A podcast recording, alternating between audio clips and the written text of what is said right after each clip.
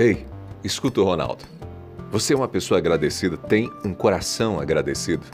Gente, a gratidão é um negócio poderoso. Poucas coisas têm um efeito tão positivo na vida da gente quanto a gratidão.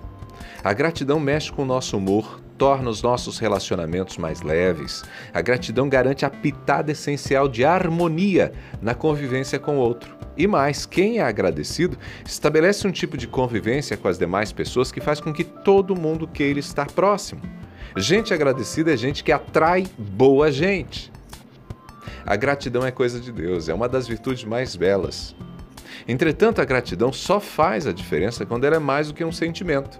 A gratidão só faz sentido quando se torna uma prática de vida. É muito bom ter um coração é, agradecido. Mas é fundamental que esse coração agradecido seja a fonte de um modo de vida em que as ações e as palavras demonstrem gratidão.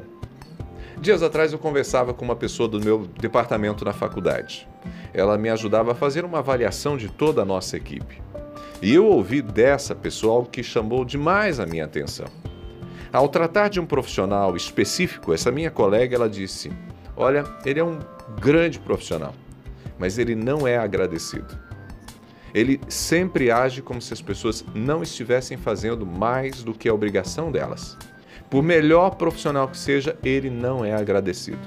Mesmo quando recebe ajuda, sempre age como se fosse obrigação do outro ajudá-lo. Isso me impactou profundamente. Note, as excelentes habilidades profissionais foram ofuscadas pela ausência de atitudes que demonstrem gratidão. É claro que para agir de forma agradecida é preciso ter um coração agradecido, mas eu conheço gente que talvez por timidez não verbaliza gratidão, não sabe agir de maneira propositiva, demonstrando gratidão. E como que a gente pode demonstrar gratidão? Eu vou dar cinco dicas para você. Escuta o Ronaldo.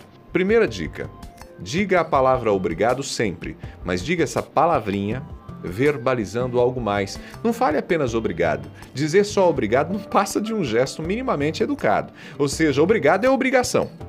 Faça mais.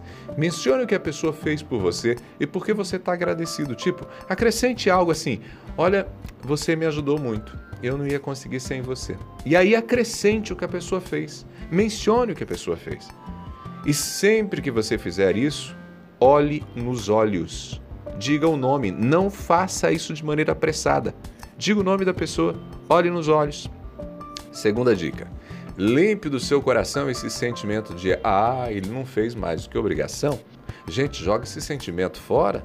Por favor, quem faz só por obrigação faz com má vontade e ao invés de ajudar a gente, nos prejudica. Uma louça que seu filho lava, se ele fizer com má vontade, dá ruim. Talvez resulte em pratos, copos quebrados, louça mal lavada. E detalhe, mesmo que a pessoa faça com má vontade, você pode tocá-la com o seu ato generoso, por seu gesto de gratidão. A Bíblia não nos ensinou a retribuir o mal com o bem? Então, tá aí, uma excelente oportunidade. Peça a ajuda de Deus, mas vença esse sentimento de que ele não fez mais do que obrigação. Manter esse pensamento faz com que a gratidão que a gente verbaliza não passe de falsidade, de hipocrisia. Terceira dica: entenda que ninguém tem obrigação de fazer nada por nós. Mesmo quem é pago para nos atender pode simplesmente nos ignorar ou até agredir. Conhece gente assim? Quarta dica: procure enxergar as outras pessoas com olhos de bondade e reconhecer o que há de melhor nelas. Isso vai te ajudar a observar melhor o que as pessoas fazem, inclusive o que elas fazem por você. O simples fato do seu marido ou da sua esposa pegar um copo de água para você quando você não pediu é um ato que demonstra cuidado, que demonstra carinho, respeito e às vezes a gente não nota, não valoriza isso. Valorize também os pequenos atos gentis. Quinta e última dica: procure retribuir sempre que possível todos os atos bondosos. Se não for possível, faça o possível para não esquecer as pessoas que já te ajudaram. Às vezes a ajuda foi para conseguir um emprego, talvez para conseguir uma melhor nota num, numa prova. Mas não esqueça essas pessoas. Sempre que puder, faça uma menção a esses atos gentis. Isso é um afago no coração e ainda incentiva o outro a seguir fazendo bem. Portanto, fica a dica: alimente a gratidão no seu coração, mas também pratique a gratidão. Combinadinho? Eu sou Ronaldo Neso, estou te esperando lá no Instagram, tá bom? Arroba Ronaldo Neso, arroba Ronaldo Neso, lá no Instagram. E se você gostou do recado, quer pedir para receber aí, manda um alôzinho para mim e eu compartilho com você, tá bom? Abraços do Ronaldo, a gente se fala.